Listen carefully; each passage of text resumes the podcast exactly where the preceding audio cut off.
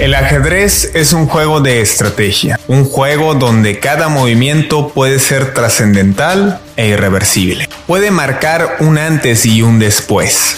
Por ello, es fundamental colocar cada pieza en el lugar correcto. Es así como se mueven las decisiones de los grandes líderes del planeta. El escenario geopolítico es un tablero donde hombres fuertes buscan crear prosperidad para sus naciones donde las potencias buscan crear alianzas y zonas de influencia. La lucha eterna entre capitalismo y socialismo adquiere otro sentido en este siglo XXI. Una lucha de poder que se traduce en una terna por imponer un nuevo orden mundial. Una nueva faceta de la Guerra Fría 2.0.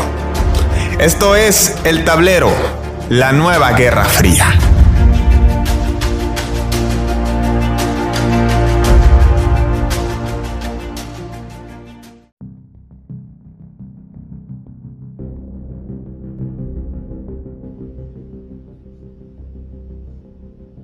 Que Alemania esté aumentando considerablemente su presupuesto en defensa es una novedad este.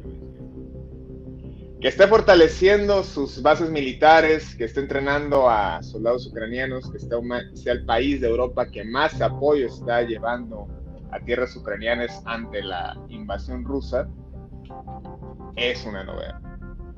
No obstante, pesan muchos lastres del pasado. Por supuesto, todo lo que sabemos de la Segunda Guerra Mundial, eh, los vestigios que quedan de toda la gente que aún profesa la ideología nazi, tanto en Ucrania como en la propia Alemania, los cambios que se están dando al interior de Alemania y al exterior como líder de la Unión Europea, entendiéndose la era Merkel de 16 años, que se caracterizaba por pacificar los conflictos que ocurrían a su alrededor. Lejos de eso, ahora el canciller alemán Olaf Scholz ha ejercido una política de confrontación, puntualizando que el conflicto no va a acabar hasta que termine la autocracia en Rusia, fortaleciendo su cercanía con Ucrania en materia armamentística, y asimismo mandando un mensaje a los demás líderes de la Unión Europea de seguir en esta confrontación indirecta cada vez está escalando a mayor Pero realmente esto es una solución al conflicto.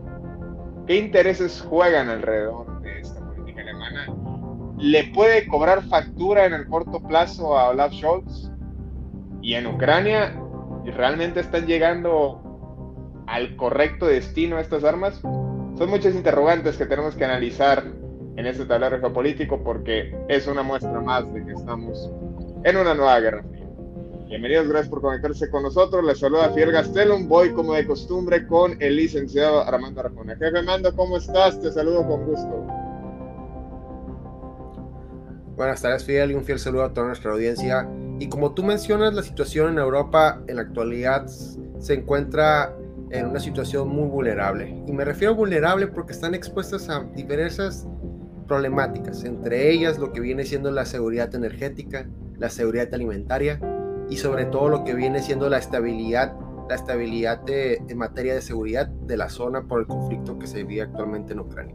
Todo esto ha causado pues múltiples reacciones a los dirigentes de estos países y pues reacciones son muchas y declaraciones también son bastantes, sobre todo en materia energética, en los cuales pues muchos han sido muy tajantes en su, en su postura de seguir colaborando con Rusia y sobre todo en mantener su, su, lo, que, lo que viene siendo su propia soberanía nacional, que está muy correlacionado al apoyo con Rusia. Hemos visto también cómo organismos como la OTAN pues, se han fortalecido en lo que viene siendo pues, su colaboración en materia de entrenamiento y cómo muchos países pues, se han dedicado a expresamente dedicarse a suministrar eh, mediante todas sus empresas armamenticias eh, nacionales en suministrar armas en este conflicto y sobre todo ver cómo el contraste de esto pues va a conllevar a lo que viene siendo la implementación de estas armas en el mercado negro de Europa. Así que el día de hoy vamos a analizar un poco sobre el contexto en Alemania y ver cómo llega a todas estas problemáticas a su fin. Y bueno, para analizar este tema nos acompaña, a quien le agradezco que nos haya tomado la llamada. Ya teníamos un buen tiempo sin charlar y por supuesto, él este, desde Berlín, que está viviendo de cerca todo esto que acontece en la política alemana, pues nos dará un mejor punto de vista en este análisis que estamos realizando. Néstor Bustamante, te agradezco enormemente, gracias por estar con nosotros aquí en el tablero. Hola, ¿qué tal? Un gusto estar con ustedes, muchachos, y con la audiencia y con la gente que los escucha y que los ve. Soy Néstor Bustamante, vivo en Berlín, en Alemania, desde hace dos años. He vivido antes en Estados Unidos, en Francia, en China, y soy de Argentina. Mi perfil tiene que ver con innovación, ciencia y tecnología, eso es lo que trabajo, eso es lo que he hecho, pero colaboro muchísimo en mi tiempo libre con muchos medios eh, de Argentina, de Latinoamérica, dando reportes sobre lo que sucede en Berlín. Por ejemplo, también di varios reportes la semana pasada con el tema del, del ataque, el ataque con el auto acá cerca de algunas cuadras donde vivimos en Berlín y puntualmente hacer análisis más allá de lo que superficial se puede, superficialmente uno puede leer en los diarios o en las opiniones de la gente de a pie, hacer un análisis lo más profundo posible con respecto a todo lo que sucede en Alemania y el contexto en el que sucede. Así que es un gusto charlar con ustedes nuevamente. Muy bien. Néstor, eh, coméntanos eh, cómo vive estos días Alemania. Eh, sabemos que ahorita o hace una semana fue tendencia el tema que comentas, este atentado vehículo que arrasó con varios puestos este, callejeros, soldados sobre la banqueta. Eh, no he tenido la oportunidad de analizar a detalle las motivaciones de ese atentado, por supuesto, es, luego reprobable, pero coméntanos cómo vive, cómo se siente el ambiente en Alemania tras esta guerra indirecta que, pues, que les está afectando indirectamente. Sí, el impacto en Alemania ya es notable. Uno cada vez que va al supermercado puede sentir el impacto de esta guerra. Y nosotros teníamos que, voy a tratar de poner una luz para que no se vea tan oscuro todo, disculpen. Pensé, que ya, pensé que ya te habían este, saboteado los rusos el sistema. no, por ahora no.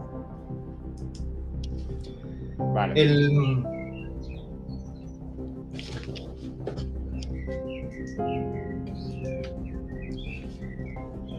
este, uh, todo, todo lo que, toda acción tiene una reacción. Esto lo dijo Newton con una de las leyes del, movimiento, una de las leyes que regieron de la física hasta que Albert Einstein cambió todo el tablero.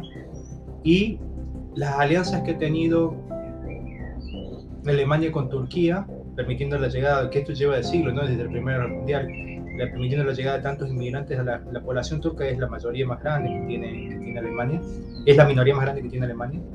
Eh, y todo tiene una reacción buena. Un ciudadano armenio alemán, eh, enojado con la amistad que tiene Alemania con Turquía, decidió esta semana agarrar el auto de su hermana mayor que vivía en Charlottenburg. Charlottenburg es un barrio muy pituco. Charlottenburg es el barrio que tiene algo que se llama la Kurfürstendamm. Se le llama Kudam porque es más corto en alemán.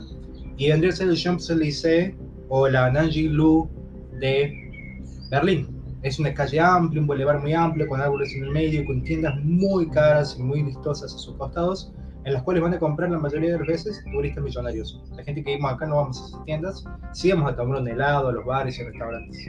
Así que este, esta persona de 29 años decidió tomar su auto, subir a la... Es un barrio para oligarcas. Sí, pero también vamos nosotros, la gente que no están oligarcas, a tomar un, a tomar un café o comer un helado, pero no a comprar esas tiendas, ¿no? Es muy parecido a lo que pasa en Champs-Élysées también, o en Nanjing en Shanghai. Así que se subió y mató a una docente que estaba con sus alumnos, venía de Hesse, del estado de Hesse, al centro oeste de Alemania, y los dejó heridos, a cuatro de ellos los dejó heridos de gravedad, a los otros cuatro sobrevivieron, no sé si mayores daños, y otras ocho personas están todavía internadas en el hospital, de incluso que han pasado varios días de este, de este ataque. No ha habido más víctimas fatales, pero simplemente se encontró esta propaganda contra Turquía y contra Alemania en el vehículo del asaltante de la persona que se cometió esto, y ya está, bueno, se va a empezar el proceso legal en contra de esta persona. ¿Por qué hago tanto hincapié en lo que sucedió? Hago tanto hincapié en lo que sucedió porque cada vez que uno hace algo, hay consecuencias.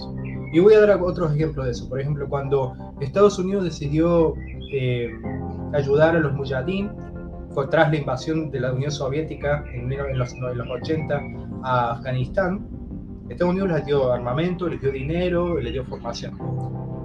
Cuando, cuando los mujahideen ya dejaron de estar y los talibán empezaron a tomar el poder, liderado por Bin Laden, tomaron toda esa inversión en conocimientos, en armamento, en dinero y crearon los, grupos terroristas Hamas, ¿no? Eh, perdón, Al Qaeda, estoy mezclando el grupo terrorista, el grupo Al Qaeda, que después llevó terror a Estados Unidos. no, no solamente Estados Unidos, sino, sino muchos, muchos lugares de, de Europa también. Después decidieron ir en su guerra, en su guerra santa, en su guerra sagrada de George Bush contra Irak. Y después decidieron ir contra Gaddafi en Libia. Después decidieron ir contra Ashar al-Assad en Siria. Y siempre fueron, cada vez que había algún elemento útil, se llaman assets, se le dice en Estados Unidos, a esos assets se les daba armamento, inversión y entrenamiento para que pudieran ir contra sus enemigos, ya sea Gaddafi, ya sea Saddam Hussein, ya sea Bashar al-Assad. El tema es que siempre eso volvió a morder el trasero a Estados Unidos y a sus aliados. ¿Por qué? Si recuerdan lo que pasó en la Bataclan en, en 2015 en Francia, un atentado de los más sangrientos que hubo en Europa, esto fue ISIS. ISIS fue formado precisamente por todos estos, este dinero y esta inversión puesto en los enemigos de todos de estos enemigos de Estados Unidos, de estas personas. Y, y ahora lo que está haciendo Estados Unidos es dar millones de dólares en inversión, en entrenamiento y en armamento a eh, fascistas de extrema derecha que están en, en, en, Ucrania, ¿no? Eso, por eso digo, eh, siempre hay una reacción, una acción y una reacción. Después, la otra reacción que tenemos es, eh, hace falta gas en, en, Alemania para producir, hace falta gas para vivir. Ahora estamos en verano, probablemente la mayor parte de la crisis golpea en, en invierno, pero para producir hace falta gas y ese gas viene de Rusia, el 50% de ese gas viene de Rusia al punto que ya ni siquiera tenemos que esperar para el invierno porque la inflación ya es cerca del 70%, hablando de, un, de anual, o sea, interanual, no, mensual, pero interanual. Eh, si uno va a comprar queso, manteca, elementos de primera necesidad, ya se ve hasta, el, hasta duplicado los precios. Eh, aceite no se puede conseguir, harina no se puede conseguir. Ustedes me dirán, Néstor, yo en México puedo ir y comprar harina, puedo comprar aceite. ¿Cómo puede ser que vos, que supuestamente estás en un país del primer mundo, no puedas? Bueno, no podemos porque cada acción presenta una reacción, cada efecto tiene una consecuencia. La consecuencia de los castigos que ha decidido imponer eh, Alemania contra Rusia, independientemente del juicio, ¿no? O sea, acá creo que es muy difícil negar esto. Hay una, una nación soberana con un presidente electo, electo tan bien o tan mal como cualquier otra democracia, que es invadida por otro país. También yo no creo que nadie vaya a defender eso, excepto los fundamentalistas del lado ruso. Las, las razones por las que eso pueden llegar a pasar son muy, son muy diversas y muy largas de analizar, pero todo el mundo creo que va a estar en contra de esa guerra. Ahora, las decisiones que se han tomado para, para apoyar a Ucrania eh, son muy parecidas a cómo pagarías el fuego. Vos cuando pagas el fuego lo que haces es echar más combustible, ¿verdad? Así se paga el fuego. Ah, no, creo que así no se apaga. Pero bueno, las guerras se apagan con más armas, parece. Y esa es la decisión que se ha tomado en Alemania. Al punto que se acabaron las armas del ejército alemán y se empezó a directamente a mandar armamento del sector privado, producción de las industrias alemanas. Perdón que te interrumpa, Néstor. ¿Te, te parece sorprendente y años atrás en la OTAN, y fue algo que resaltó recientemente Donald Trump, pero no nada más él, distintos presidentes estadounidenses habían puntualizado la necesidad de invertir el 2% del PIB en materia militar de los miembros del organismo. Casualmente ahora que Alemania, porque era algo a lo que Merkel se negaba, casualmente ahora que Alemania no ha recibido tanta presión para que aumente el presupuesto militar, es cuando parece que le nace al canciller alemán Olaf Scholz aumentar el presupuesto, justo cuando ha recibido menos presión que en periodos anteriores. Mira, a mí hay algunas cosas de este, de este gobierno que me gustan mucho similar, sobre todo porque eh, todo lo que estuvo haciendo Alemania desde la reunificación desde 1991 fue un trabajo de agarrar y decir, mira, Rusia es un bicho muy grande, muy peligroso, vamos a tratar de domesticarlo, tenerlo a nuestro lado, poder hacer negocios, negocios que sean beneficiosos para los dos, y tratar de que se olvide de, de todo lo que hizo cuando era la Unión Soviética. Hacer un muchacho bueno, lo vamos a dar mínimos. Esa fue la política que se empezó desde Edmund Kohl hasta, hasta terminando en Angela Merkel. Más de 30 años de políticas en ese sentido. Olaf Scholz fue el vicecanciller de Angela Merkel. No es una persona que de la oposición, más allá de que la Unión Demócrata Cristiana de Angela Merkel perdió las elecciones de, de, septiembre del año pasado, Olaf Scholz era el vicecanciller. Uno, uno pensaría que él sería una continuación de las políticas de Angela Merkel. Pero, muy probablemente como para tratar de alejarse de lo que hizo Angela Merkel, porque esta necesidad imperiosa que tiene Alemania del gas ruso es una consecuencia directa de las políticas de Angela Merkel. Angela Merkel dijo en su visión que todo, recuerda la cantidad de veces que hemos hecho programas, no solamente nosotros, sino mucha gente diciendo lo increíble de estadista que era esta mujer, cómo podía ver a largo plazo, cómo dialogaba, no hablaba grandilocuentemente, pero de a poquito horadando la piedra para que tuviera la forma que ella quería. La, la, forma que ella quería es lo que pasó antes de esta guerra. En el momento que esto sucede, hay, una gran parte de la sociedad alemana que ha eh, vilificado a Angela Merkel. Angela Merkel es cruel, cruela de vil para mucha gente en Alemania. Ahora, la culpa mucho, dice que tiene que hacer autocrítica, que tiene que salir a pedir disculpas, que todo lo que hizo está mal. Esta mujer que estaba endiosada por el resto del mundo y por Alemania hasta el momento que se fue, a, causa de esta guerra está a punto, o sea, desde mi punto de vista no, pero para gran parte de la sociedad alemana es, eh, se acabó, ya no es más una persona buena, no hizo nada bien, porque fue gran parte de lo que logró tener a, desde mi punto de vista, tener a Putin bajo control y a Rusia bajo control. Políticas diplomáticas, de diálogo, comerciales. Olaf Scholz, eh, recordemos esa gran foto, ¿no? Esa foto tan que dio vuelta al mundo que era Angela Merkel parada sobre un escritorio enfrente de Donald Trump en Canadá en el G7 en 2018, diciéndole a Donald Trump, eh, sí, hay que invertir un 2% del Producto Bruto Interno en la OTAN, ese sería el... Pero yo tengo otras prioridades, la educación, el desarrollo de, de las industrias, mudarnos a energías verdes. A Donald Trump se le ponía la verde así, pero todos recuerdan esa foto, ¿no? Donald Trump como siendo educado por la docente, exactamente, por la docente que la metió esta foto. Esa foto era justamente sobre el tema que hablas vos. El 2% del PBI, no, 1,2% en 2018, vamos a ver si incrementamos a 1,5 en el 2020, después en el 2024 capaz que llegamos a un 2%. Olaf Scholz, sin que nadie le diga, como dices tú, sin que Donald Trump lo presione, ni, ni que estoy Donald Trump, Donald Trump se puede, no está más, sin que Biden lo diga, dice sí, 2%, ya.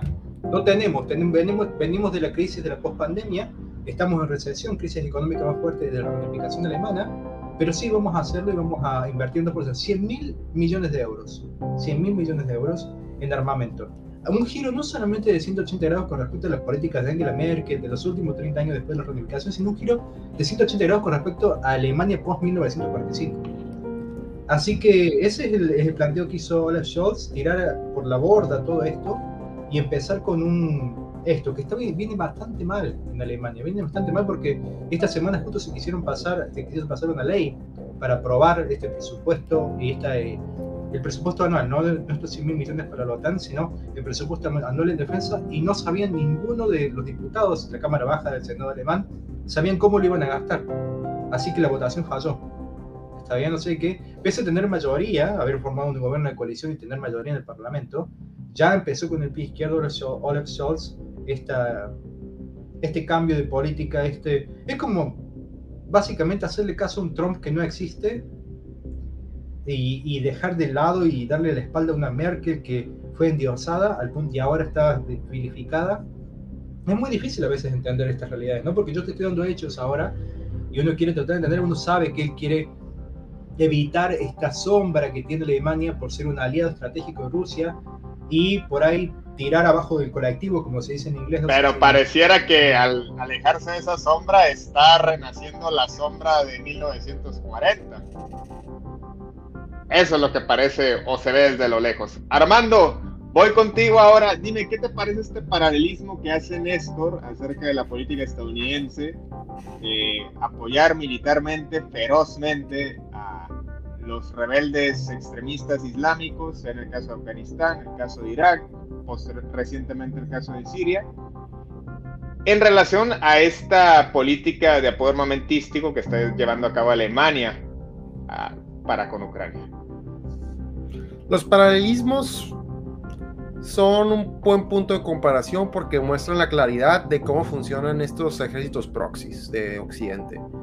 Cómo, como la solución de una problemática de, una, de no tener una confrontación eh, frontal con lo que viene siendo los enemigos de, de, otro país mediante la financiación de este tipo de organismos, pues de, en una manera de un principio puede parecer como la solución más viable, pero el daño colateral que traen ese tipo de decisiones, pues es totalmente diferente, como ya lo expresó Néstor. La situación en Ucrania, la, que se ve actualmente, pues ha cambiado la, eh, la postura de diferentes organismos, de diferentes eh, departamentos de relaciones exteriores de países europeos.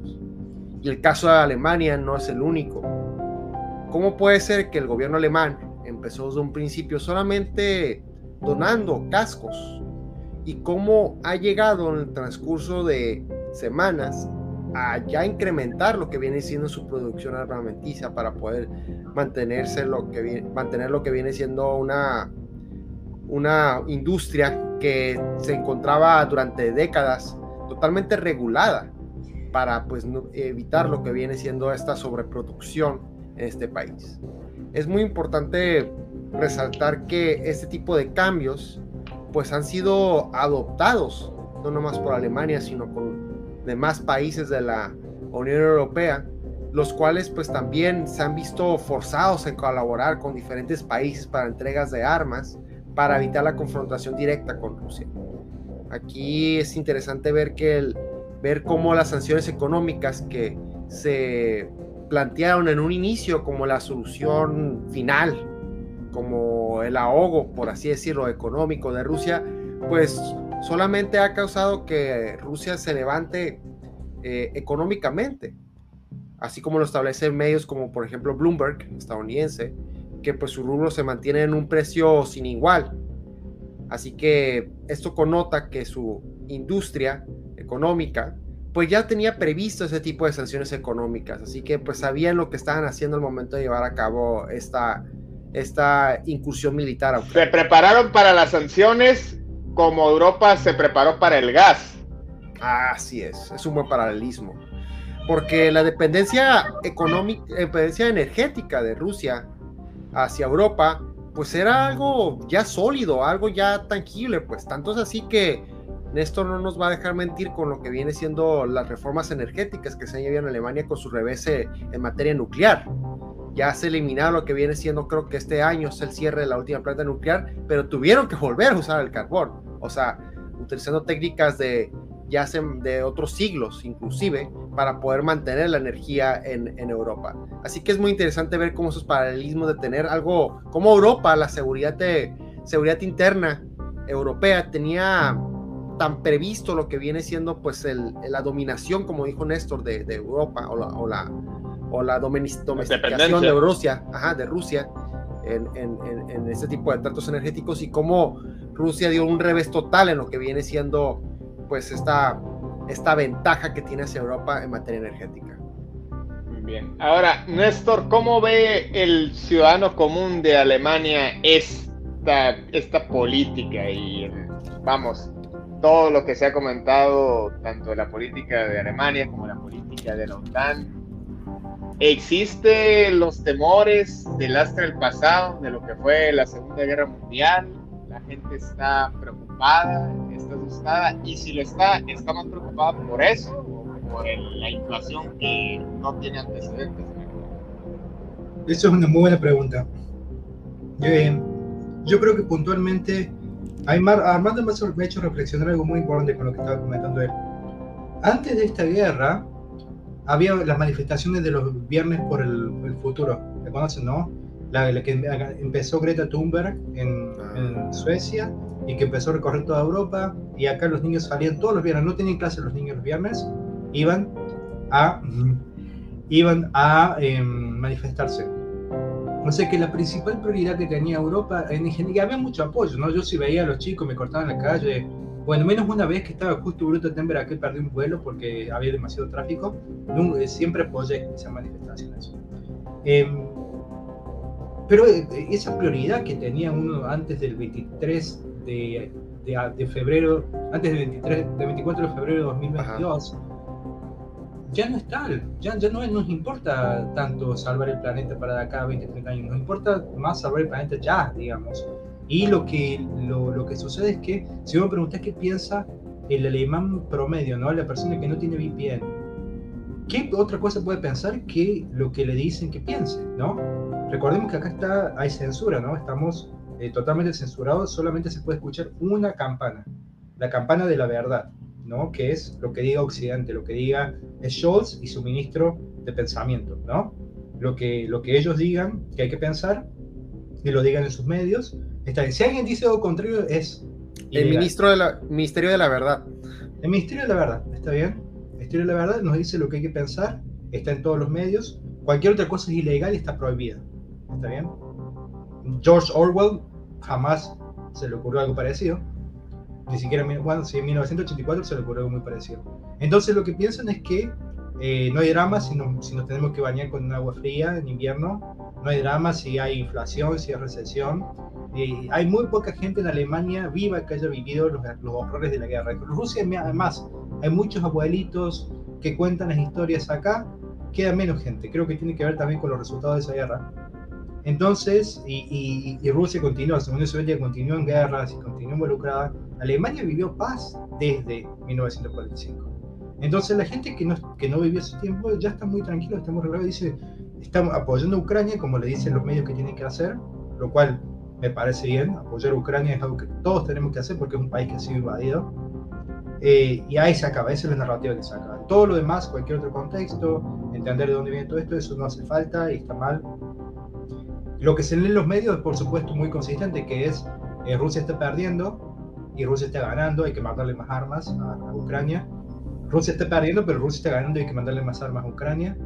Y Rusia está perdiendo, pero Rusia está ganando y que así que mandarle más armas a Ucrania. Muy consistente, muy fácil de leer, creo que nadie tendría ningún tipo de confusión con eso. Así que ellos lo único que piensa la gente, la mayoría no es, no importa que tengamos hambre, que tengamos frío, lo importante es que eh, Ucrania gane, hay que mandarle más armas porque Rusia está perdiendo, pero hay que mandarle más armas a Ucrania para que funcione Esto creo que también solo lo tienen ustedes en los medios mexicanos, ¿no? No solamente creo que es un privilegio nuestro de leer estas, estas cosas tan consistentes, pero mm, eso es lo que opina mucha gente. Hay otra gente que, eh, que los que tienen VPN, ¿no? Porque recuerden, ahora para, igual que en China, para poder leer medios que no estén alineados con el gobierno, uno tiene que usar una VPN.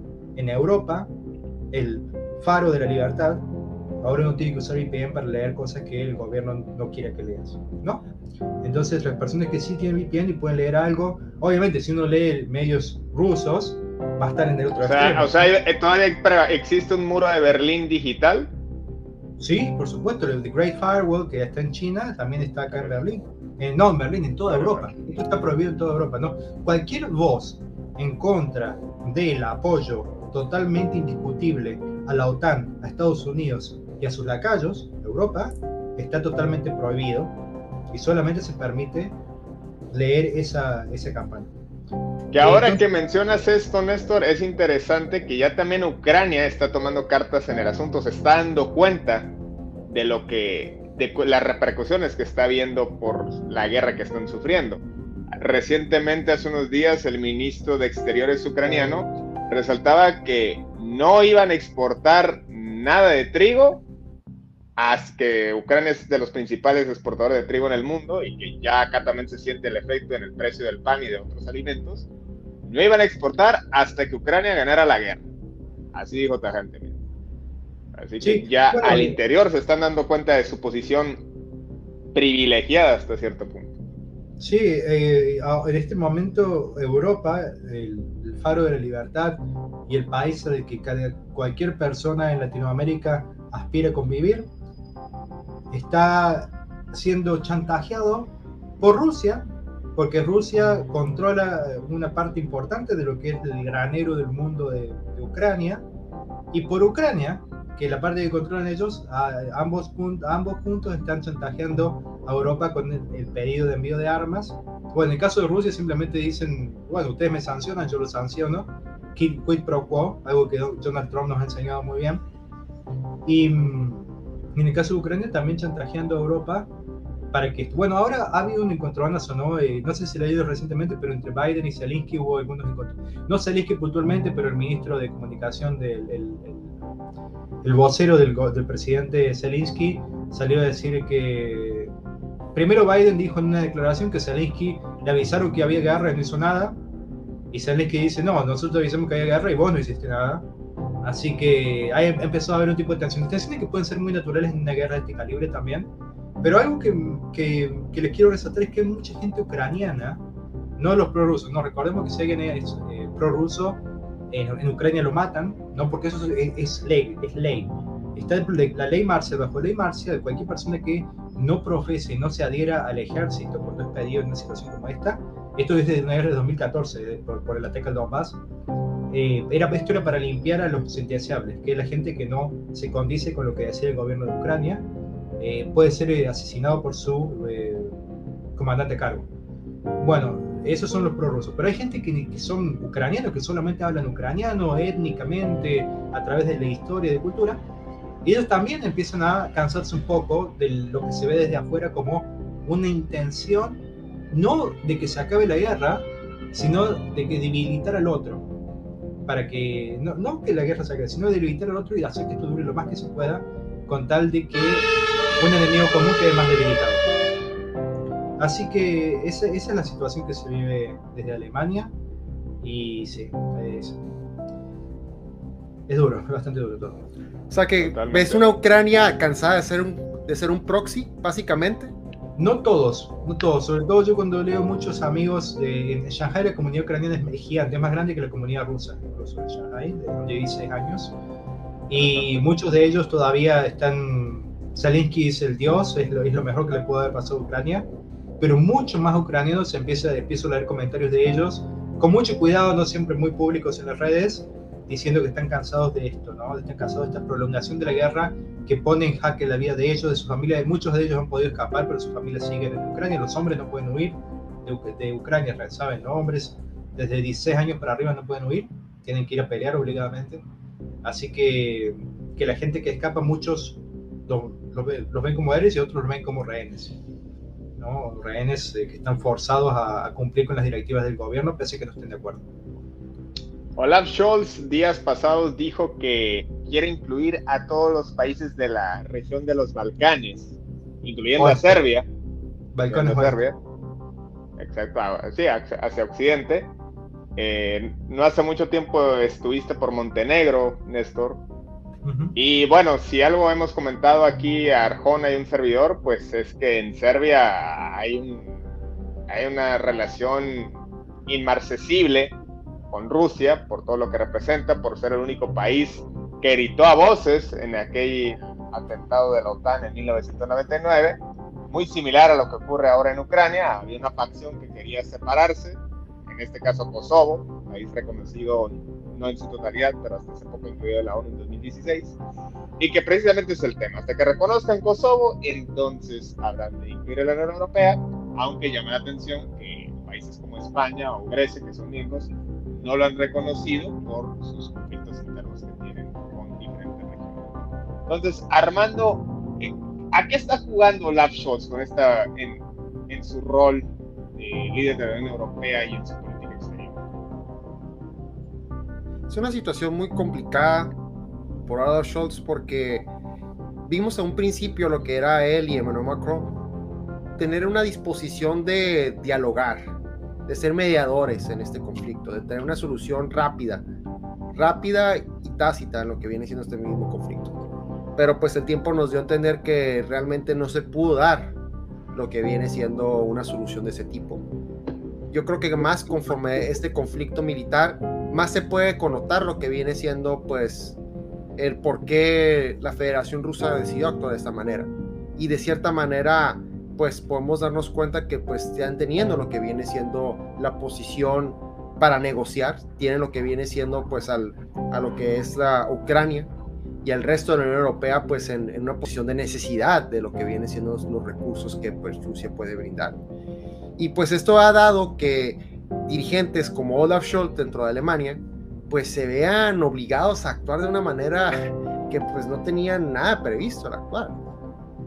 O sea, es muy impactante en lo personal ver cómo empresas pues que manufacturan armas en Alemania, pues se vean ya de una manera mucho más activas dentro de este mismo comercio y como dentro de Ucrania pues se vean ya expresamente tanques de origen alemán.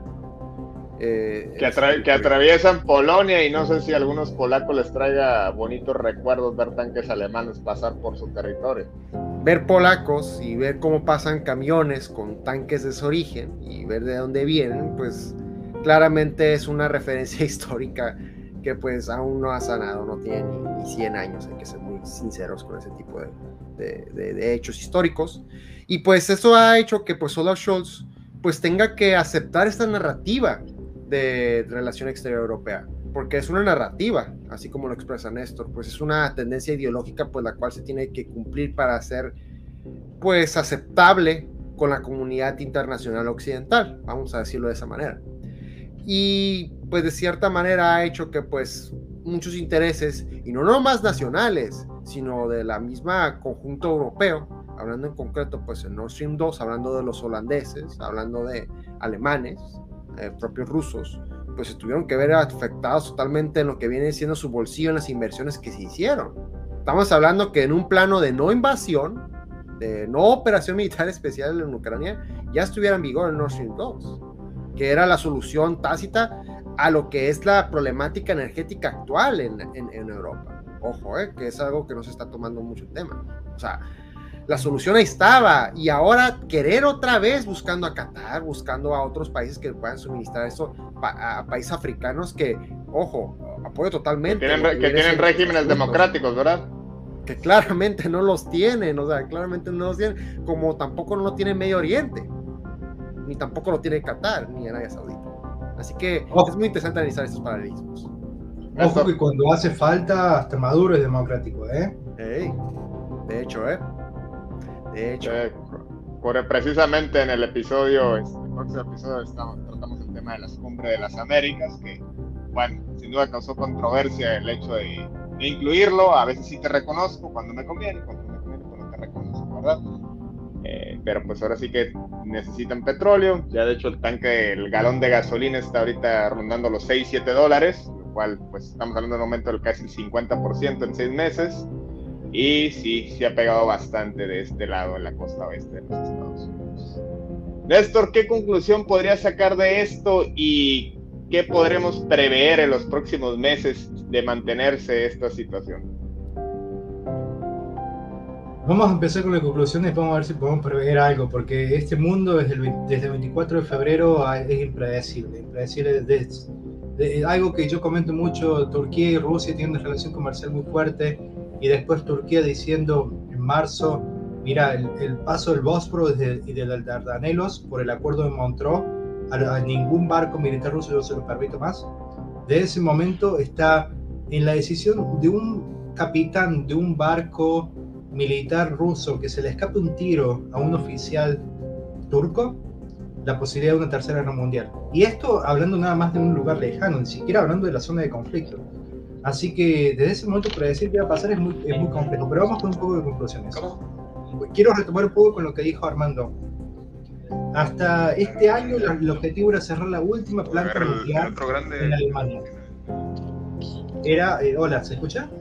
Sí, se escucha, así es, se escucha. El objetivo era cerrar la última planta nuclear en Alemania. Y de eso, del siglo XXI, de, de, tener estos lujos, de poder decir, bueno, ahora vamos a, la energía que vamos a usar va a ser limpia, vamos a traer nuestro, a través de Nord Stream 2 nuestro gas de Rusia y no vamos a necesitar más energía nuclear ni carbón. Hacer unos 100 pasos atrás y unos 22 años atrás, va a ser 22 años para viajar al pasado y empezar a usar carbón, ¿no? O sea que la, la, circunstancia de guerra ha cambiado muchísimo lo que es el panorama, lo que son las prioridades de gran cantidad de gente y de muchos gobiernos. La conclusión es que se están usando, pese a que esta guerra ha cambiado los paradigmas ha cambiado, ha cambiado nuestras necesidades y nuestros... Igual que un golpe bastante duro a nivel de pandemia, ¿no? La pandemia nos decía, los seres humanos son la cumbre de la evolución, no hay nada que los puede tirar abajo, su estándar de vida nunca se va a cambiar, van a poder siempre viajar, van a poder siempre salir de sus casas, van a poder siempre ir a trabajar, van a poder vivir en los hospitales porque no hay ningún problema de superpoblación y no van a faltar respiradores la pandemia nos bajó de ese pedestal y esta guerra nos ha bajado más todavía de esta creencia de que somos una civilización imparable y de que nunca nos vamos a poder destruir unos a otros a través de una guerra nuclear. Un tema que ha pasado a segundo término, pero que ahora que lo mencionas justo en estos días estamos viviendo un repunte de rebrote de coronavirus. Ha habido ya alrededor de 100 casos, pero está en aumento. Cuando ya se, ya se, ya se sentía erradicado, ya volvieron otra vez la política de mascarillas en algunos establecimientos. ya otra vez pusieron los eh, pequeños eh, centros de atención para personas con síntomas, vacunación y pruebas de COVID-19. Así que, pues es algo que se llegó para quedarse y que junto con esta guerra en Ucrania, pues es parte del fenómeno que algunos ya señalan que estamos en esta desglobalización. Sí, efectivamente, acá también eh, estamos en verano, lo cual lo hace un poco más llevadero, pero la situación tampoco está de todo acabado y los ministros de salud de los distintos países europeos lo viven remarcando.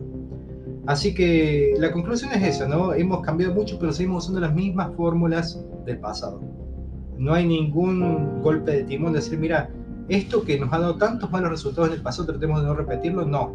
Es como que por inercia los gobiernos tienden a apoyar a los enemigos de aquellos enemigos que ellos declaren, eh, usar los medios de manera fascista, porque quemar libros, ya sean digitales o físicos, es fascismo. Los, animales, los animales no inventaron esto, esto es algo que lo vienen haciendo los fascistas hace mucho, y se siguen repitiendo estas fórmulas. Se siguen repitiendo estas fórmulas. y con respecto a eso, prever qué va a suceder. Eh, yo no creo que nadie, eh, eh, lamentablemente hay muchos hombres involucrados y cuando yo tenía fe, tengo mucha fe en las mujeres yo. Hay gente que, que, se enoja con la palabra feminista, yo me considero feminista, y tenía mucha fe en las mujeres. Y Escandinavia está dominada por mujeres, pero el comportamiento que han tenido las mujeres líderes de, los países escandinavos y, Finlandia también es muy similar a a los hombres. Este, estos comportamientos belicosos y bravuconeadas. Bueno, ese mismo comportamiento están teniendo los líderes del mundo, ya sean mujeres o ya sean hombres.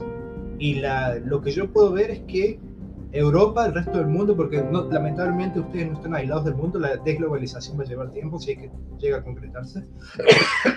Perdón. Y este, estos impactos, esta crisis fuerte que está teniendo los países, los primeros países del mundo, bueno, Estados Unidos, ustedes están al lado, Europa, Eventualmente también va a llegar al mundo desarrollado y esperemos que no sea tan grave, pero la situación es bastante fuerte. Lo que se prevé es que esta guerra continúe durante mucho tiempo, tal vez años. Espero que no, pero tal vez años. Más gente sigue siendo desplazada, más gente sigue muriendo, más gente sigue perdiendo todo, eh, como los refugiados que recibimos acá en casa también. Mi esposa es mitad ucraniana, su papá falleció en Kiev hace dos semanas. Y. Descanso. Gracias. Así que seguimos, eh, seguimos viendo este, esta, esta pesadilla seguir continuando. Mientras algunos intereses, no los de la gente que tiene que pagar el galón de combustible de 50%, 100% más caro, no lo de la gente que tiene que bañarse con agua fría acá en Europa, no lo de la gente que tenga que ver las, consecuencias de esta crisis en los países desarrollados, sino gente que está eh, obteniendo beneficios económicos y políticos a través de esta guerra. Ellos continúan fomentando estos padecimientos estas pesadillas de larga duración. Eso, prever qué va a pasar con esto, creo que es muy difícil. Probablemente continúe la inercia de, seguir cometiendo los mismos errores del pasado y probablemente continúe el dolor de la gente que tenga que, sufrir estas, estas decisiones. Eh, en los detalles no puedo hacer, no tengo la bola de cristal, pero muy probablemente siga siendo muy difícil para nosotros sobrevivir no solamente el impacto de esta guerra, sino también el impacto de la post-pandemia y, quien dice, tal vez pandemia. Totalmente. Bueno, Armando, pues un escenario bastante complejo el que se vive en Alemania y en Europa. Y pues por mientras nosotros a, estar pues, pendientes de lo que sucede, porque ya la inflación ya se siente y pues no sabemos exactamente a qué van a recurrir, ni aquí, de este lado del charco, ni en Alemania. Pero yo creo que cuando ya sientan ya escasez de cerveza, porque no hay suficiente trigo, entonces la gente va a reaccionar. Yo creo que la situación actual tiene que analizarse de en, múltiples niveles, es multidimensional, ya que las problemáticas las cuales pues se están causando y si van a continuar causando, eh, van a traer muchas, muchas problemáticas sobre todo en la actualidad pues con la cadena de suministros. Ya lo estamos viendo en materia de fertilizantes, ya lo estamos viendo en materia energético, fue el primer, la primera observación de esto mismo. Y, y, así como ha visto múltiples prohibiciones de diferentes productos provenientes de Rusia, pues se van a continuar viendo y esto va a traer problemáticas en lo que viene siendo pues las necesidades de los demás países. Yo creo que a, que a, la actualidad pues hemos tenido previsto lo que viene siendo la problemática de este conflicto armado eh, en un corto y mediano plazo, pero a largo plazo también hay que hacer mucho hincapié en los daños que esta guerra va a traer en, territorio europeo. Ya lo dijo la Europol, que, está previendo y que ya tiene previsto lo que viene siendo el flujo ilegal de todas estas armas, que ya tiene, que ya, que ya hay grupos delictivos en Europa que tienen previstas estas armas y pues que van a rondar en lo que viene siendo el mercado negro, muy probablemente. Y no estamos hablando de armas ligeras, estamos hablando de sistemas antiaéreos, estamos hablando de misiles, estamos hablando de armas largas. Armamento de, última tecnología, ya sea de Bélgica como de Estados Unidos. Y pues es armamento, pues el cual, una, si Europa ha sido no líder, pero ha tenido un buen nivel en lo que viene siendo la protección de estas armas, que sea difícil conseguirlas, pues este conflicto va a cambiar totalmente el panorama, es la realidad de las cosas. O sea, va a haber un flujo de armas como al mismo nivel que se vio después de la caída de la Unión Soviética, con todos esos países que dejaron de ser parte de este bloque a ser países independientes. Así que es una, es una probabilidad la cual pues va a traer mucha desigualdad y sobre todo em, desigualdad en materia de seguridad en Europa y son muchos puntos aparte de ese pues que se van a tener que desenglosar y esperemos que tengan una atención debida por parte de sus dirigentes. Pues ahí lo tienen queridos amigos, este, sin duda demasiados, demasiados factores los que intervienen en esta situación. No nos queda más que sentarnos, observar, pero no dejar de pensar. Muy importante pese a todo. Hay saturación de información, hay propaganda, hay verdades que a veces se venden como absolutas, pero depende de nosotros saber cómo manejarlas. Que tengan excelente fin de semana. Esto fue El Tablero. Nos vemos la próxima.